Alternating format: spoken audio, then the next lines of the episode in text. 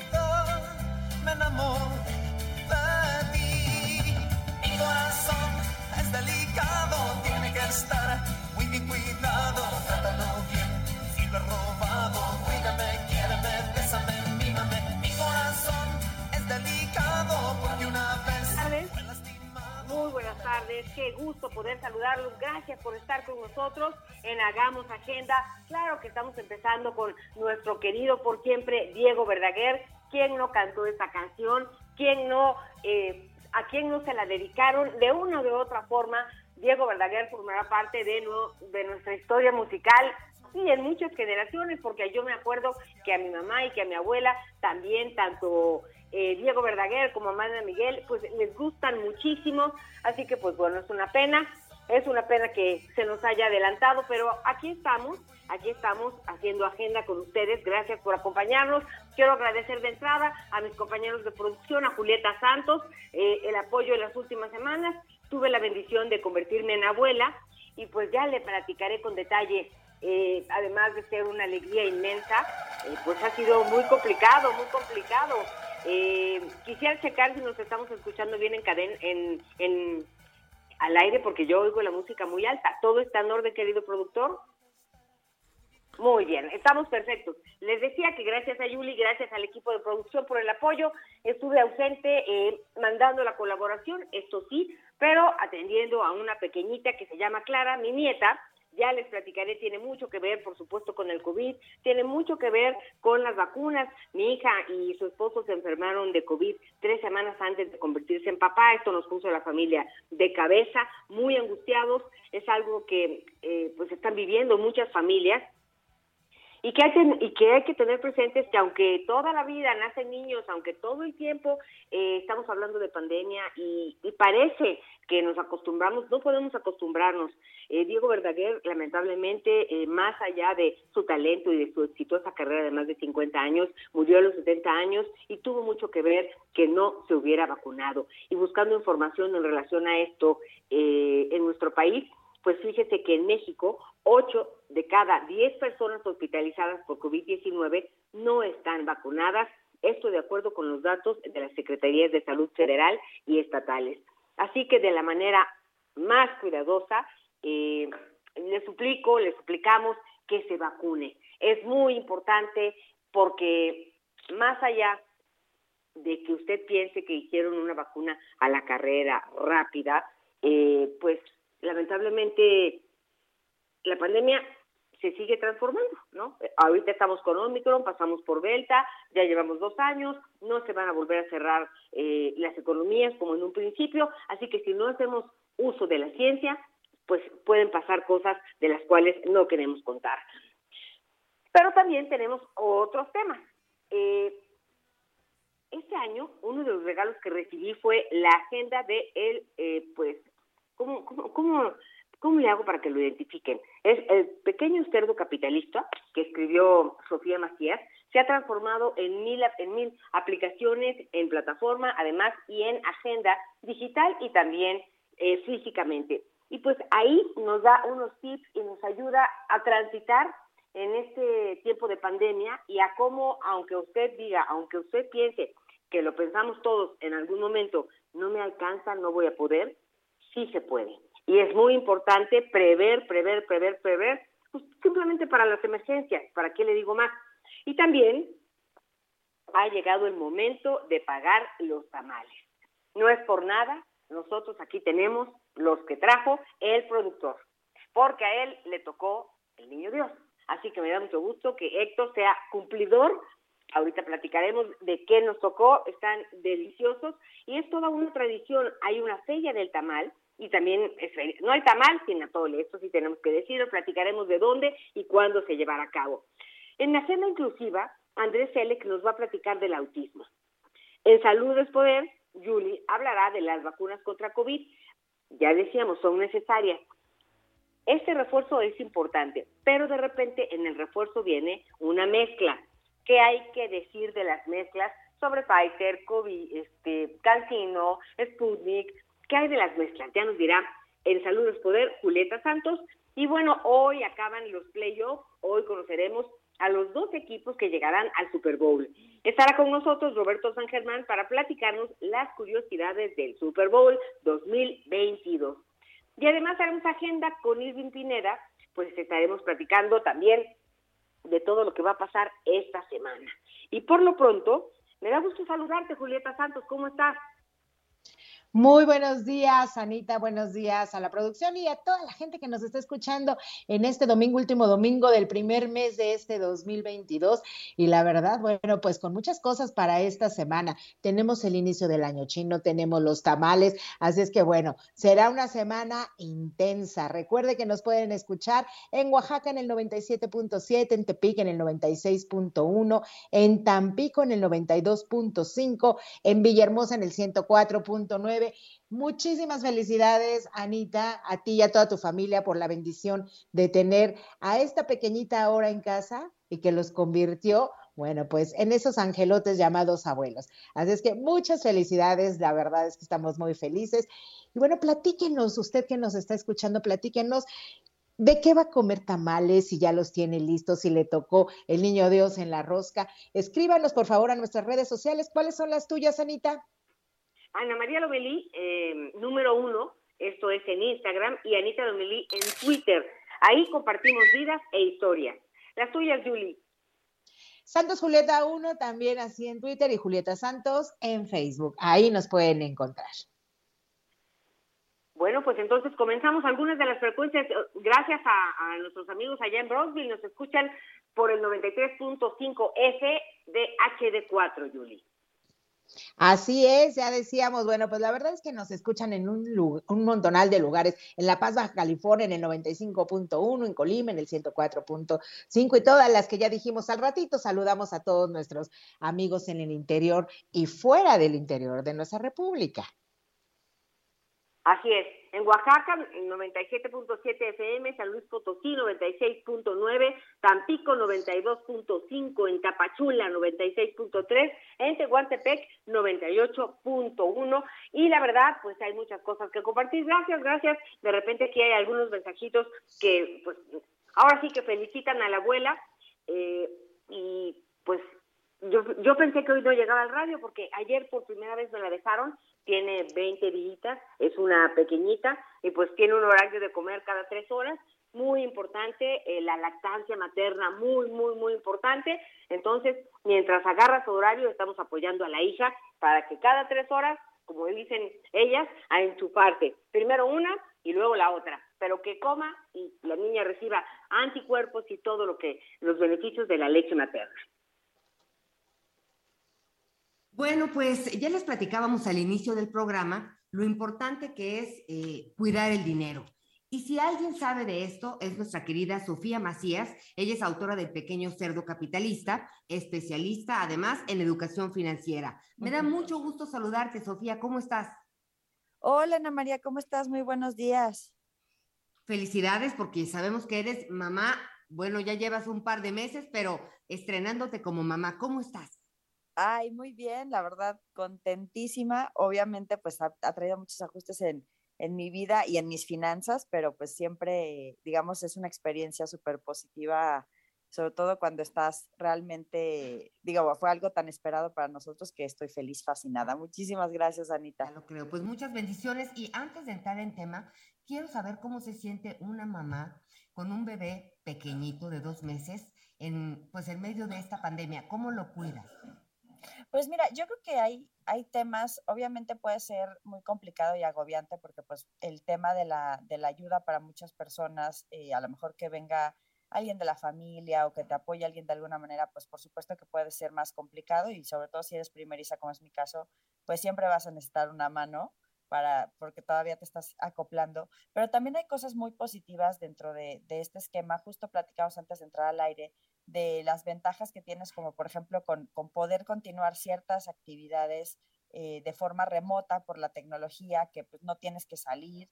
Y eso pues obviamente siempre, siempre va a ser como digamos un lujo de esta época. Yo la verdad es que volteo a mi alrededor y veo un montón de pandemials. Todos mis amigos están decidiendo tener hijos a esta edad. Bueno, yo creo que también es un poco la edad. Yo tengo 37 y pues ya cuando te empiezas a acercar a los 40, pues dices, ah, pues es ahora o nunca pero también con la pandemia creo que mucha gente se animó porque dijo, oye, esta vez sí puedo estar en casa, no tengo que, que quizás eh, salir corriendo del trabajo, lo que sea, y eso, y eso de alguna manera también ayuda. Y de hecho, hasta te podría decir que hasta de forma positiva también impacta en las finanzas porque pues eh, quizás puedes reducir ciertos gastos de transporte, comer fuera, de, de muchas cosas, que cuando estás en una situación pues más normalizada, creo que sí, por supuesto que, que es, muy retador. Siempre va a haber situaciones retadoras para, para la maternidad, pero creo que en la pandemia hay ciertas cosas que te juegan a favor. Pues me da mucho gusto escucharte, escuchar esto nos ayuda muchísimo y recibimos nuestra agenda de Pequeño Cerdo Capitalista 2022, retos financieros. Y estaba yo ojeándola y dice, ahorrar sin sufrir, Inicia el quítamelo que me lo gasto en, en la cuarta semana de enero, por ejemplo. A ver, ¿Cómo, ¿Cómo, podemos organizarnos? Estamos golpeados por la pandemia. Yo le decía a mis hijos, pues ahorita tenemos la pandemia, pero siempre hemos tenido el, el, el término de crisis, ¿no? En, a lo largo de los años. Y esta no es más que otra forma de, de, otra crisis que por supuesto sí ha lastimado muchos bolsillos de, muchas personas, muchos negocios han cerrado, pero tenemos que seguir pensando y sobre todo eh, enseñar a los niños, a los jóvenes, porque será algo que practiquen de, de adultos, pues ahorrar el dinero. ¿Por dónde empezamos, querida Sofía? Qué importante lo que acabas de decir, Ana, porque la verdad es que el tema de la economía es cíclica. Entonces, ahorita es la pandemia, pero en cinco, ocho, no sabemos cuántos años, va a venir una futura crisis y también va a venir una recuperación y luego va a venir otra futura crisis y otra recuperación. Las crisis son parte de la economía y parte, pues ahora sí que lamentablemente de nuestra vida. Entonces, sí es importante aprender a tener unas finanzas muy sanas y no solamente ponerle atención cuando hay tiempos complicados. Obviamente cuando hay tiempos complicados hay que ponerle el doble de atención, pero eh, digamos que si te vas preparando a lo largo del tiempo, cuando llega una dificultad, pues la puedes eh, abordar mucho mejor. Y también dentro de la crisis, pues hay mucha gente que ha aprovechado, por ejemplo, para hacerse de bienes raíces en, en este periodo o para iniciar nuevos negocios. Y eso, pues normalmente te lo da tener unas finanzas equilibradas. Ahora, el tema del ahorro, eh, tú y yo lo hemos platicado muchísimo porque hemos tenido el, el, la dicha de poder de pronto hasta estar juntas en algún programa y eso siempre ha sido padrísimo. Y, y es más un tema de, de hábitos y de cuándo haces las cosas, no de cuánto dinero tienes disponible, porque de pronto estamos muy obsesionados con que, ay, no, pues cuando tenga más ingresos, cuando la economía esté bien, cuando me saque la lotería, cuando este, me haga de una novia millonaria o novio millonario que me patrocine todo, entonces ya ahorraré, ¿no? Y la verdad es que, o cuando me sobra el dinero, pero el dinero nunca sobra, entonces yo creo que lo más, para nosotros el truco en Pequeño Cerdo Capitalista, el más, más, más, digamos, efectivo que hemos encontrado, es un tema de, de justamente cómo haces el ahorro y cuándo lo haces, que es en cuanto recibas tus ingresos, no te esperes a hacer todos tus gastos, no te esperes a, a ver si te sobró, a ver si te alcanza. En cuanto recibes tus ingresos, ya sea vía nómina, ya sea este, porque tienes un, un negocio, un changarro, lo que sea, pues ahí en ese momento de preferencia que te descuenten la cantidad que tú quieres ahorrar. Puede ser muy bajita al principio, pueden ser 100 pesos eh, cada vez que recibes tu pago, pueden ser 50 pesos, pueden ser 500, ahora sí que lo que dé el bolsillo y que se vaya de forma automática a otra cuenta. Por eso se llama quítame lo que me lo gasto. Entonces, por ejemplo, si tú eh, estás en, en, este momento, dices, oye, pues yo para lo que quiero ahorrar es algo de corto plazo, algo que voy a usar en menos de un año, lo puedes domiciliar a alguna inversión de corto plazo, ya sea en tu mismo banco o en la plataforma que no cobra comisiones, que se llama CETES Directo, que puedes comprar eh, pues instrumentos como justamente como los CETES a 28 días, como UDIBonos para quienes están más enfocados en el tema de, oye, quiero protegerme contra la inflación, todo lo que tenga que ver con deuda del gobierno mexicano, ¿no? Si dices, oye, no, yo lo quiero dejar trabajar más tiempo, pues igual si, si trabajas en una empresa que te pueda hacer un descuento por nómina, porque, porque tienen caja de ahorro, pues lo puedes hacer con ellos o también, por ejemplo, en las Afores tienen un cajoncito de inversiones de corto plazo que puedes tener disponibilidad cada dos o cada seis meses y lo puedes domiciliar. O si de plano dices, oye, este ahorro para mí es para mm, algo de mucho más largo plazo, quizás esté ahorrando en unos años para el enganche de mi casa o incluso para una meta como la educación de mis hijos, pues entonces ahí ya te puedes meter a un fondo de inversión que puedas domiciliarlo, ya sea en, instituciones que, que, los ofrecen o en bancos que también los tienen, y puedes programar hacer una transferencia desde tu banca en línea el día en que siempre te pagan, ¿no? Entonces ahí, digamos que lo ideal sería que, que, se vaya a otro lado, que no esté en tu misma cuenta, porque cuando lo tienes revuelto con tus gastos de siempre, pues tienes el reto de que quizás eh, te lo quieras eh, gastar, ¿no? Justo por ahí, por eso viene el nombre de quítame lo que me lo gasto. Y eso pues sí nos puede ayudar a ahorrar sin sufrir, porque como tú no lo ves y no te estás pensando, ay, me tengo que privar de esto, me tengo que privar de aquello, ya no tienes el dinero en tu cuenta, entonces ya no te lo puedes gastar. Oye, y hojeando aquí tu, la agenda del pequeño cerdo capitalista, empiezas con los días, ¿no? Eh, por ejemplo, bueno, Viernes 28 dice, viernes quincena, aplicar el quítamelo que me lo gasto. E, eso está muy bien. Tienes el presupuesto del mes. ¿En dónde fallamos? ¿Qué, no, qué no nos queda claro que de repente, pues yo conozco a muchas personas de mi generación, por ejemplo, que no, no nos enseñaron a hacer un presupuesto nunca.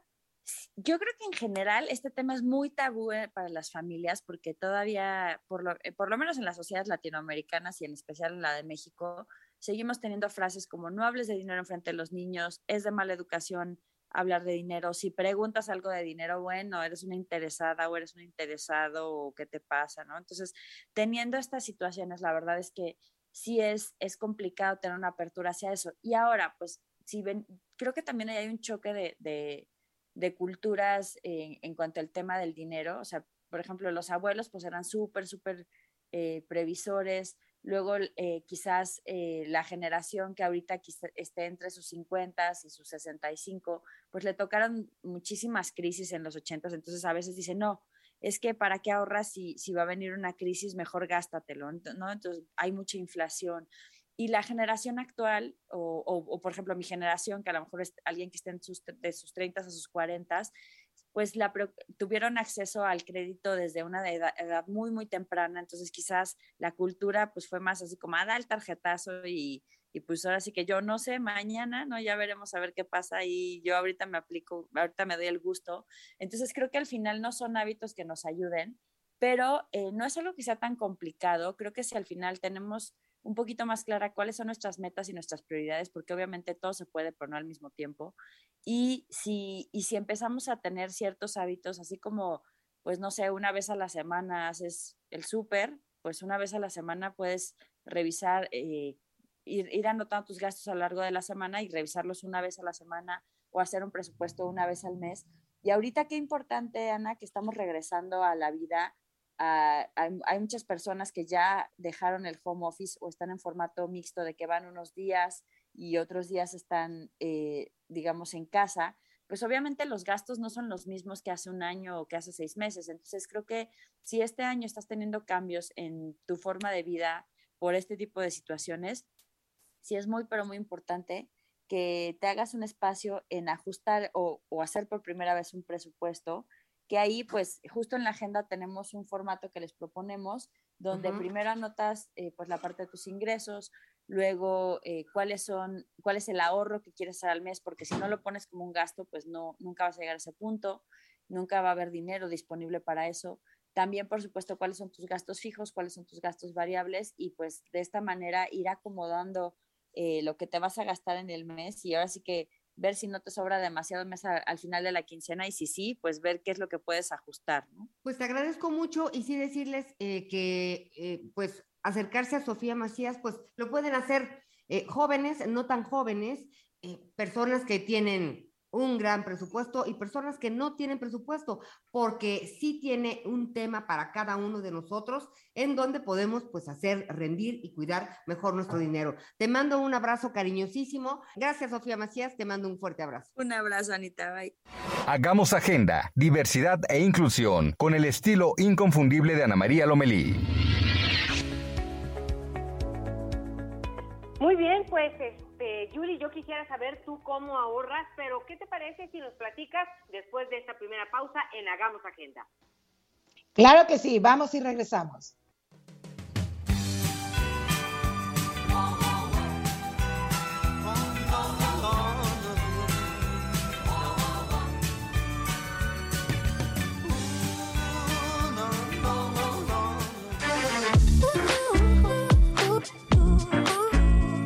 Hagamos agenda con la periodista de la otra mirada, Ana María Lomelí.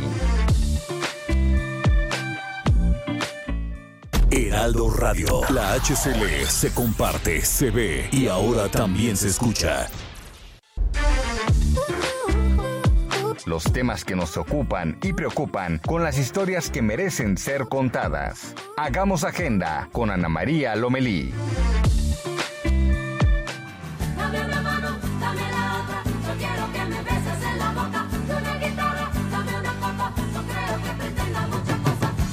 Solo el pan de cada día. Una mujer que me haga compañía. Que no me falte nunca un buen amigo.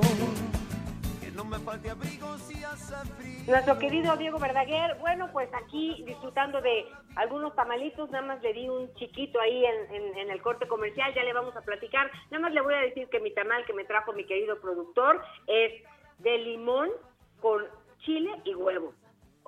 Suena raro, pero está delicioso. Gracias, querido productor. Háblanos de Diego Verdaguer, por favor. Así es, Anita, Julia, amigos del auditorio, pues seguimos con el homenaje a nuestro querido Diego Verdaguer y ahora estamos escuchando otro de sus clásicos, este tema titulado Coco Loco del álbum del mismo nombre que fue lanzado en 1982. Vamos a escuchar un poquito más, mi querida Anita, para que Julie nos responda el tema del ahorro. son las cosas que quiero. Dame la otra, yo quiero que me beses en la boca. Y una guitarra, dame una copa, no creo que pretenda muchas cosas. Así es. Hagamos agenda, diversidad e inclusión con el estilo inconfundible de Ana María Lomelí.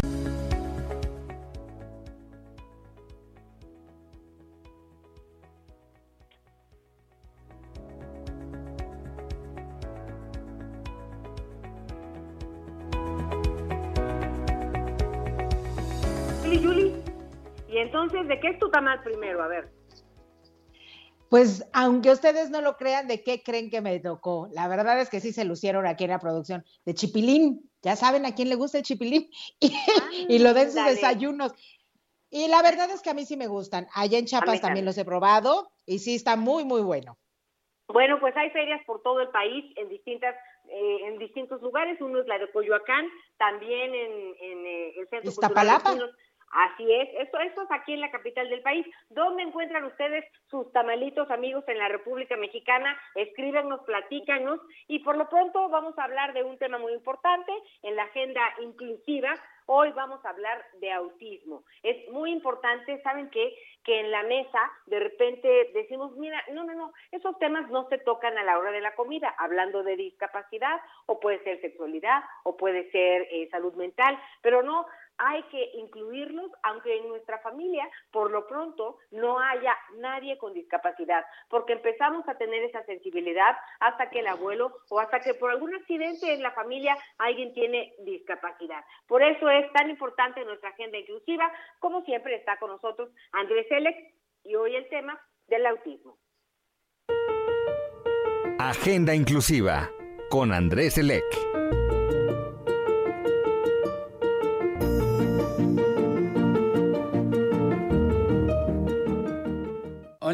¿Cómo estás? Hoy te voy a hablar del autismo. Es un trastorno del neurodesarrollo que afecta a las áreas de interacción social, habilidades, comunicación y a las funciones ejecutivas y cognitivas de una persona, ocasionando dificultades en el aprendizaje, el juego y la comunicación y la conducta. El autismo se desarrolla y condiciona de manera diferente a cada individuo, de ahí que se hable del espectro del autismo, dentro del cual se encuentran personas con grados severos y personas con grados más leves del autismo. El autismo es una discapacidad para la mayoría de los casos, pero no para todos. Las personas con un TEA, que es el trastorno del espectro autista, a menudo tienen problemas con las destrezas sociales, emocionales y de comunicación. Algunos de los signos comienzan durante la niñez temprana y por lo general duran toda la vida. Los niños o adultos con TEA podrían presentar las siguientes características. Tener dificultad para relacionarse con los demás, evitar el contacto visual y querer estar solos, tener dificultades para comprender los sentimientos de otras personas y para hablar de sus propios sentimientos. Preferir que no los abracen. Estar muy interesados en las personas pero no saber cómo hablar, jugar ni relacionarse con ellas. Repetir acciones una otra vez.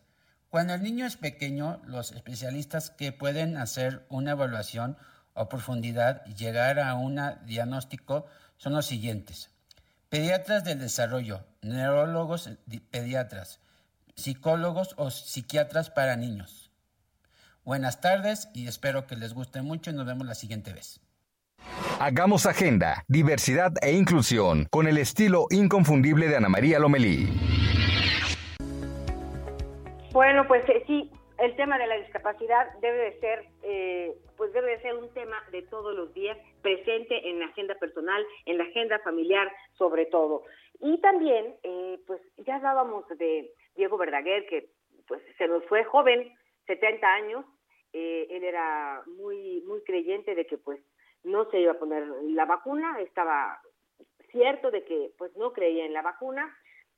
Mandarle saludos, por ejemplo, a Víctor Villalobos, el secretario de Agricultura, tiene COVID, si no me equivoco, por segunda ocasión. A Héctor Centeno, el director del ISTE, también está eh, resguardado en casa. Hay que hablar con él después, hay que buscarlo porque él dice que está tomando un tratamiento acupunturista. Él es un médico alópata y acupunturista, así que eso será muy interesante saber. Y en salud es poder, justamente es un tema que tratamos, eso de la combinación del cóctel de vacunas. Vamos en, contigo, Julieta Santos, a Salud es Poder.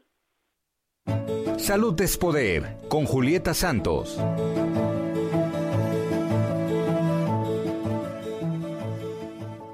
Bueno, pues me da mucho gusto este domingo en Salud es Poder. Vamos a platicar de algo que creo que nos trae vueltos locos, las vacunas.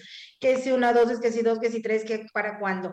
Para esto vamos a tener hoy al doctor Emanuel Castelán Chávez, inmunólogo pediatra. Doctor, muchísimas gracias por estar con nosotros y sobre todo, pues, por compartir sus conocimientos para sacarnos de dudas, ¿no? Muchas gracias por la invitación. Doctor, platíguenos. ¿Son buenas, no son buenas? ¿Es necesario, no es necesario? Hay quien no cree, hay quien está feliz con las vacunas. Estamos hablando vacuna COVID.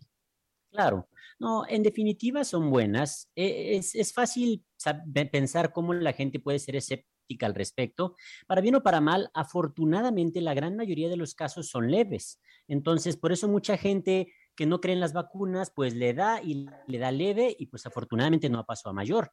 Pero donde tienen gran importancia las vacunas es en estos casos graves que lamentablemente al principio de la pandemia todos podíamos tener el lujo de cerrar los ojos y pensar que no estaba pasando, pero para estas alturas todos ya conocemos a alguien que se ha hospitalizado o alguien que lamentablemente ha fallecido y es en estos casos graves donde la vacuna hubiera hecho una gran diferencia. Ahora, algunos le pusieron unidosis, a otros dos dosis y se acabó el esquema completo. Ahora viene la época de refuerzo.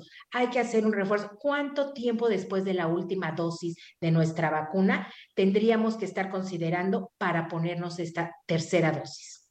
La idea es que para los que nos tocaron las de dos dosis, los cuando ya han pasado al menos cinco a seis meses, vamos a redondearlo a seis, ya tenemos que estar recibiendo la siguiente dosis. Evidentemente, si pasa un poquito más, siete, ocho meses, no pasa nada, pero ya a partir de los seis meses tenemos que estarla buscando activamente. En el caso de los que recibieron la Johnson Johnson de una dosis, ahí sí se recomienda antes, aproximadamente dos a tres meses después. Entonces, para los que la recibieron es muy probable que ya les toque. Correcto. Los niños, doctor, se vale, se puede, es, es viable que vacunen a los niños, es necesario. Claro, es tremendamente necesario. Los virus, cuando se, mientras más gente se contagia, más chance hay de desarrollar nuevas mutaciones. Entonces, luego mucha gente dice, no, pues a los niños no les va tan mal, y en su mayoría suele ser cierto. Pero una, algunos ya les ha ido mal, lamentablemente, y aunque no pensáramos en eso o no conociéramos a nadie que le ha tocado, le decía, mientras más contagios haya, más chances de mutaciones. Entonces tenemos que cortar la cadena del contagio, evidentemente primero en los adultos y en la gente en riesgo, pero ya le toca a los niños. A partir de los cinco años ya está autorizada la vacuna, al menos la Pfizer, y aquí en México ya se está poniendo a partir de los 12, pero esperemos que ya pronto entre los 5 y los 12 ya estemos vacunando. Los pequeñitos, los recién nacidos, que también papá y mamá están preocupadísimos porque también podrían, y hay casos ya de, de contagio. ¿Qué pudieran hacer papá y mamá para proteger a estos pequeños menores de cinco años, recién nacidos a cinco años? La, las medidas que ya todos conocemos, pero hacerlas enérgicamente, o sea, los niños de cinco años no salen de la casa sin permiso, quiero pensar. Entonces somos nosotros los que traemos la infección a la casa. Entonces, lavado de manos extenso, uso de cubrebocas, él tiene que cubrir todo el puente de la nariz y toda la boca, porque lamentablemente las pocas veces que uno sale a la calle le toca ver eso, que uno lo usa en la papada, otro lo usa en el bigote, pero y es gente que dice, oye, ¿sabes qué? ¿Estoy haciendo todo bien? Oye, pues yo creo que tal vez no. Entonces, enfatizar en las medidas y evidentemente para uno como pediatra es fácil pedirlo, pero las mamás que puedan y los bebés que sean pequeños, continuar la lactancia materna. Uno pensaría que no tiene nada que ver, pero la leche materna contiene defensas que pueden hacer la diferencia hasta en estas infecciones respiratorias. Wow, ese sí es una muy, un muy, muy buen dato. Mamá, papá, que nos estás escuchando, no lo eches en sacos rotos. Ahora, doctor, hay a quien le da COVID y ya le toca o le tocaba, porque a lo mejor porque está en COVID, no se ha vacunado esa tercera dosis o ese refuerzo de unidosis. ¿En cuánto tiempo después de que una prueba nos sale negativa podríamos estar tomando ese refuerzo? Inclusive ahí cambiaría lo último porque a veces hay gente que ya no tiene la infección, pero digamos que a manera de cicatriz todavía sale positiva la prueba. Entonces, más que una prueba negativa, lo que aquí nos hace la diferencia es que al menos haya terminado el tiempo de aislamiento. Cuando una persona no puede hacer pruebas, necesitamos que al menos espere 10 días. En el momento que ya pasaron 10 días a partir del primer día de síntomas y ya no hay síntomas molestos, o sea, ya no hay fiebre, ya la tos es leve, ya no hay ataque al estado general, ya se puede recibir. Y esto es más por la preocupación de no contagiar a los demás. Estrictamente hablando, como la gran mayoría de vacunas eh, están más que probadas con tecnologías tanto nuevas como antiguas, bueno, no antiguas, evidentemente, pero eh, tecnologías probadas, no es tanto por la preocupación de que la vacuna no vaya a hacer efecto, sino por la preocupación de que yo yendo al sitio de vacunación esté contagiando a más gente. Entonces, apenas terminen los 10 días de aislamiento, en el día 11 puede uno estar recibiendo su vacuna. Ah, ok, entonces no es necesario esperar porque hay quien dice, una semanita espérate, hay quien dice un mes, tres meses después de que te contagiaste. Claro, antes que estábamos más clásicos, por así decirlo, o con una enfermedad más predecible, como era la variante Delta, podíamos darnos esos lujos de esperar por si las dudas, de esperar no vaya a ser la de malas, pero para bien o para mal sí se ha visto mucho que los refuerzos relativamente recientes pueden hacer la diferencia en Omicron. Entonces, la inmunidad que hemos estado cultivando contra alfa, contra beta, contra delta, y estaba por un lado, pero ahorita para Omicron es prácticamente imperativo recibir un refuerzo reciente para tener arriba esta inmunidad y que si nos va, nos vaya leve. Ahora, mi última pregunta, doctor. Si yo me voy a vacunar, ¿es necesario hacerme una prueba, sobre todo porque dicen, usted nos dirá, si tengo COVID, no me puedo vacunar? ¿Eso es cierto? No, les digo, para bien o para mal, si no hay síntomas, no hay necesidad de hacer prueba por si las dudas, por así decirlo. Pero evidentemente hay que ser sinceros. O sea, si yo sé que estuve aislado y no tengo síntomas, pues no me hago la prueba. Pero ahí sí, si me fui a una fiesta en un restaurante o un baby shower o no sé cuántas cosas la gente sigue haciendo y quisiera ser amable y responsable para con los demás, no estaría de más hacerse una PCR pero lo malo de la PCR es que es más costosa y para uno es fácil decirlo, oigan, todos háganse PCR, pero es algo costoso, es algo invasivo y es algo que no todos pueden hacer. De acuerdo, entonces, pues ahí está, sí es necesario los pequeñitos, pero pronto va, va, a comenzar seguramente la vacunación. Sí, a partir de 12 años todos podemos vacunarnos, hay que hacernos el refuerzo y hay que estar protegidos. Y sobre todo, doctor, lo que más me gusta es, hay que exagerar en las medidas de cuidado. Sin duda alguna, yo creo que a los que no les ha dado o a los que ya les dio, hay que tener esa, esa visión. No importa si el de al lado dice que exagerado, ¿no? Claro. Doctor Emanuel Castelán Chávez, inmunólogo pediatra, muchas gracias por haber estado con nosotros aquí en Hagamos Agenda en el Heraldo Radio. Ana María, yo le damos las gracias sobre todo por todos estos tips. Muchísimas gracias a ustedes por invitarme. Hagamos Agenda, diversidad e inclusión con el estilo inconfundible de Ana María Lomelí.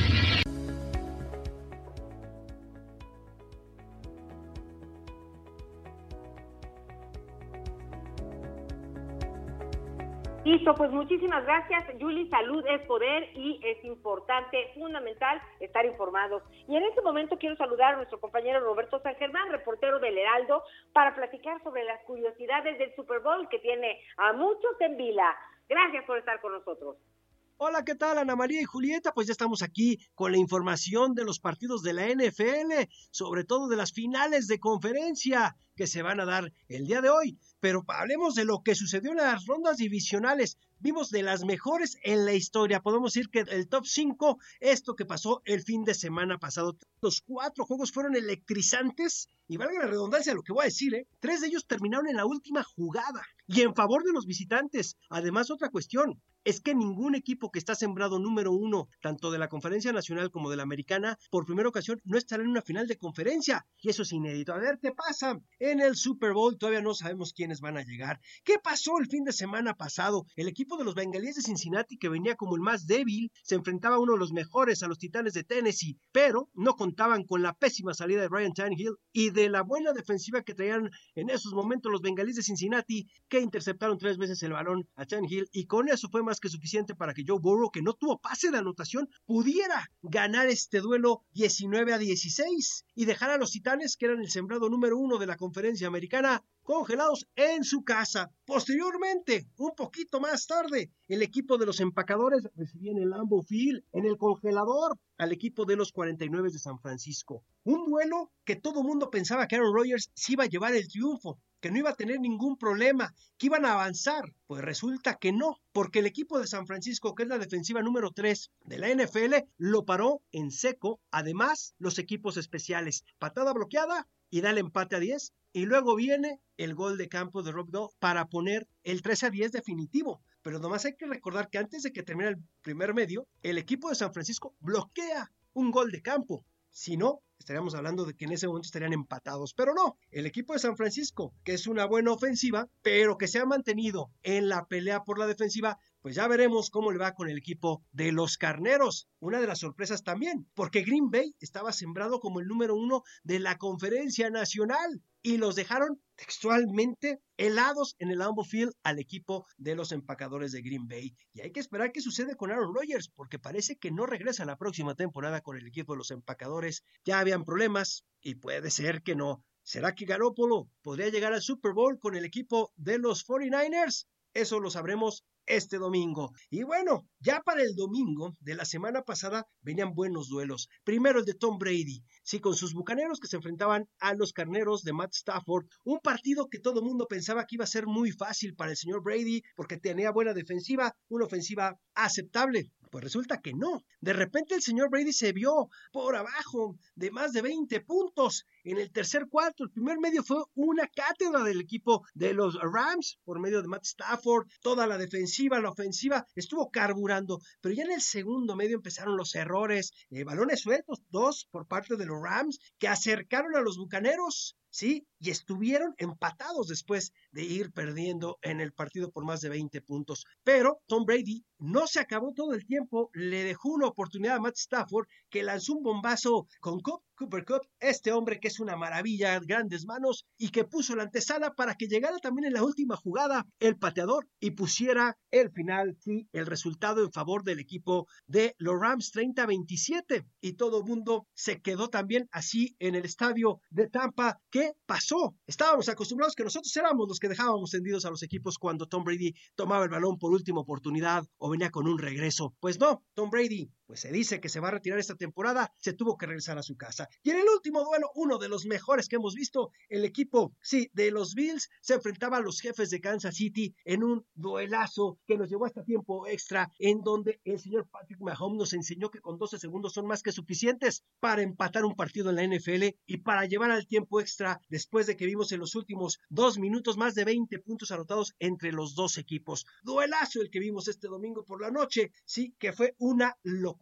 Gana el volado el equipo de los jefes y viene Patrick Mahomes, siguiente ofensiva, y deja al equipo de los Bills 42 a 36 en el campo. Josh Allen, que tuvo una actuación espectacular, no pudo con esto. ¿Qué pasará este fin de semana las finales ya de conferencia? Rams contra los 49ers y el equipo de los Chiefs contra los Bengals. ¿Quiénes serán los ganadores? Ya veremos. San Francisco creo que va a ganar porque tiene mejor defensiva que los Rams. Y en el otro duelo, creo que los jefes de Kansas City, por el señor Patrick Mahomes y por su ofensiva, van a dejar fuera al señor Joe Burrow. Así que la final del Super Bowl o el Super Bowl 56 sería el equipo de San Francisco contra el equipo de Kansas City. Yo soy Roberto San Germán. Muchas gracias, Ana María y Julieta. Esto es la NFL.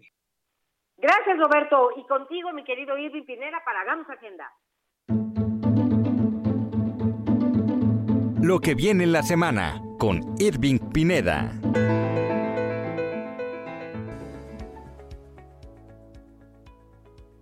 Días 11 de la mañana con 50 minutos y vámonos a lo que será noticia. El tema de la agenda de seguridad, pues no lo podemos perder de vista. Artículo 19 ha documentado que 28 periodistas han sido asesinados de diciembre de 2018 a enero de 2022, José Luis Gamboa es el último periodista que lamentablemente murió en un hospital a causa de, algunas puñaladas que recibió durante un asalto. ¿Dónde creen? En la tierra de Cuitláhuac García, allá en Veracruz, al menos siete personas, entre ellas un bebé y un menor, un bebé y un menor eh, fueron asesinadas en un ataque armado en la comunidad de la Chiva Brava en Silón, Guanajuato, según medios locales. Estamos atentos de lo que ocurra.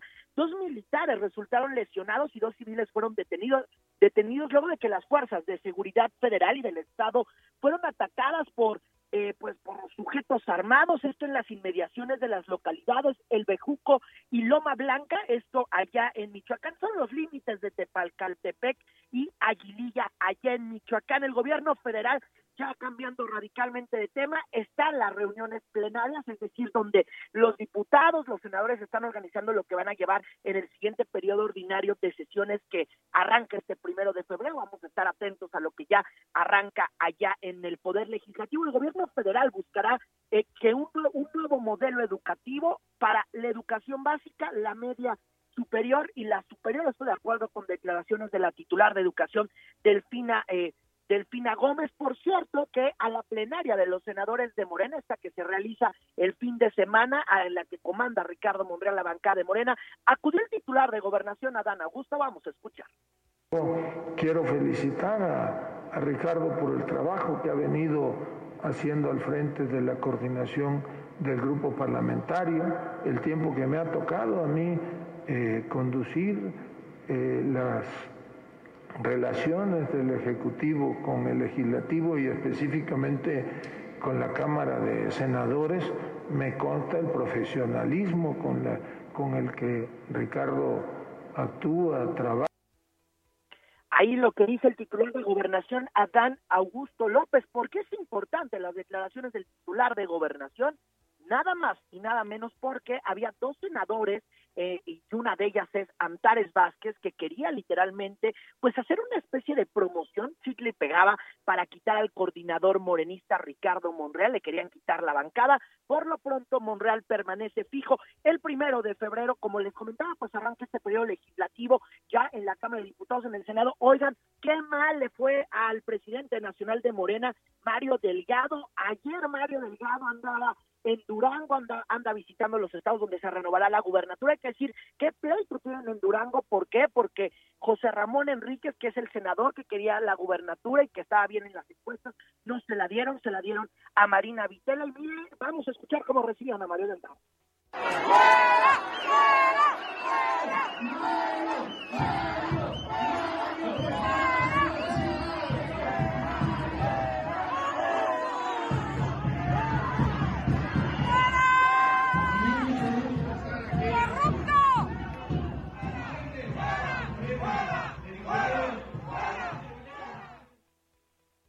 Ahí estamos, ahí vimos las protestas y es lo que será noticia este, fin, este inicio de semana. Buen día. Gracias, Irving. Muchas gracias. Y bueno, pues agenda, ya estamos por despedirnos. Los niños Dios que están más solicitados en esta ocasión, Julie, pues el niño Dios COVID y, eh, y los niños Dios es doctor. Y el niño Dios de doctor. Y, y oye, ¿ya viste que que llegó uno gigante a Iztapalapa de 4 metros de largo y también eh, pues 2.5 metros de ancho, orgullosamente hecho por mexicanos en Iztapalapa. Platicaremos de muchas otras cosas, Julie, pero en Hagamos Agenda, si algo nos falta, es espacio. Eso quiere decir que tenemos que hacer mejor agenda, Julieta.